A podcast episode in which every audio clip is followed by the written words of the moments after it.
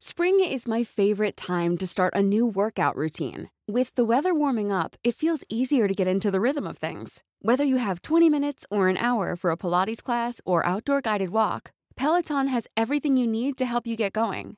Get a head start on summer with Peloton at onepeloton.com.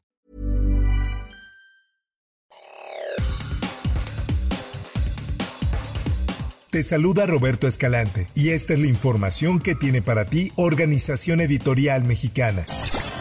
Son las 3.15 de la mañana, estoy en Acapulco, en el Hotel Princess.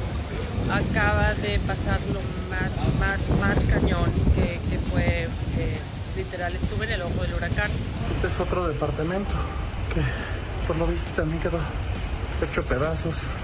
El huracán Otis se degradó a tormenta tropical tras golpear la costa de Guerrero como categoría 5 la madrugada de este miércoles. Sin embargo, se mantiene la alerta por intensas lluvias en la entidad. Esta es una nota que publica El Sol de México y El Sol de Acapulco, donde además informa que los habitantes de las regiones de Acapulco, Costa Grande, Costa Chica, Tierra Caliente, zona norte, zona centro y zona montañosa del estado de Guerrero se preparan para el arribo de lluvias fuertes acompañadas de rachas entre 80 a 100 kilómetros por hora, con oleaje de hasta 3 metros de altura, además de permanecer alertas por deslaves en cerros, y así lo comentó el capitán primero, Cristian Giovanni. Escuchemos. Entonces las bandas nubosas como tormenta tropical siguen afectando, a haber acumulados todavía de 50, 70 milímetros. Tuvimos acumulados, hay deslaves, sí, los talud se van, se van desgajando, eh, cortes carreteros, en los ríos hay peligrosidad para, la, para las personas que viven cerca de ríos, de arroyos.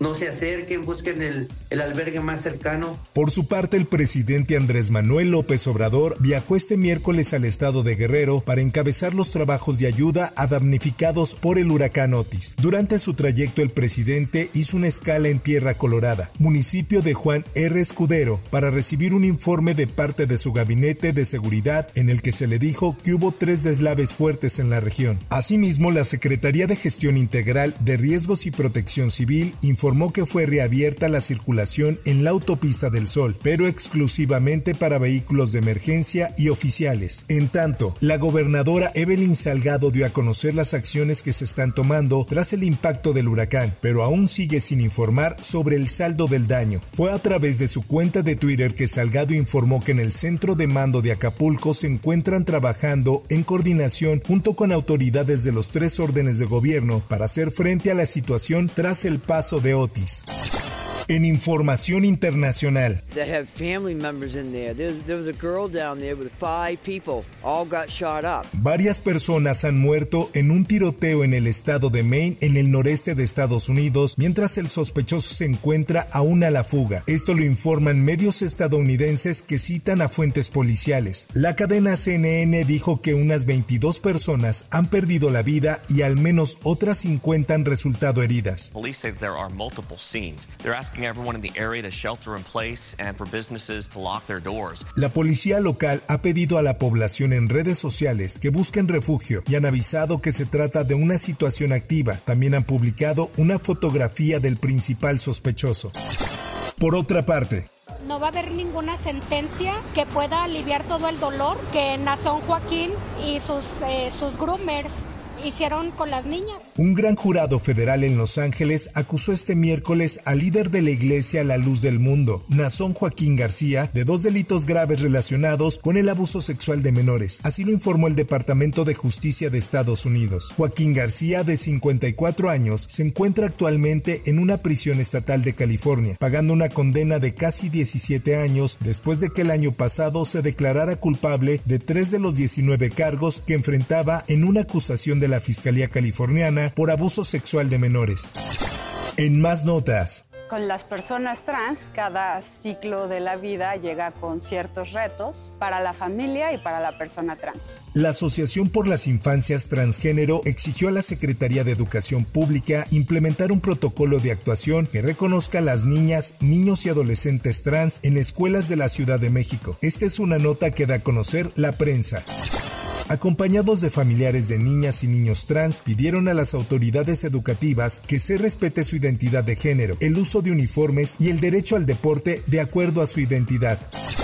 En otras cosas, el presidente del Poder Judicial en el estado de Nuevo León, José Arturo Salinas Garza, fue designado por el Congreso local como gobernador interino en sustitución de Samuel García, quien se irá en busca de la candidatura presidencial por Movimiento Ciudadano.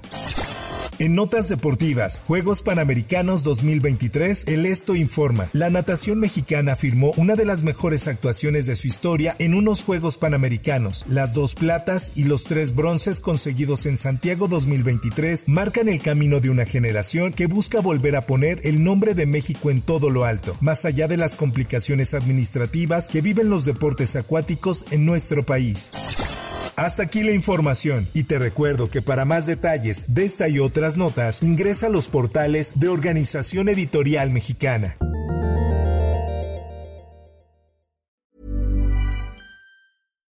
If you're looking for plump lips that last, you need to know about Juvederm lip fillers. With Juvederm Volbella XC and Juvederm Ultra XC, your lip look, whether it's subtle or bold, can last up to one full year with optimal treatment and no additional maintenance. Find a licensed specialist and see if it's right for you at juvederm.com today. That's J U V E D E R M.com. Add fullness to lips in adults over 21 with Juvederm Volbella XC or Juvederm Ultra XC. Do not use if you have severe allergies or a history of severe allergic reactions, or if you're allergic to lidocaine or the proteins used in Juvederm. Tell your doctor if you have a history of scarring or taking medicines that decrease the body's immune response or that can prolong bleeding. Common side effects include injection site redness, swelling, pain, tenderness, firmness, lumps, bumps, bruising, discoloration, or itching. As with all fillers, there's a rare risk of unintentional injection into a blood vessel, which can cause vision abnormalities, blindness, stroke, temporary scabs, or scarring. For full important safety information, visit juvederm.com.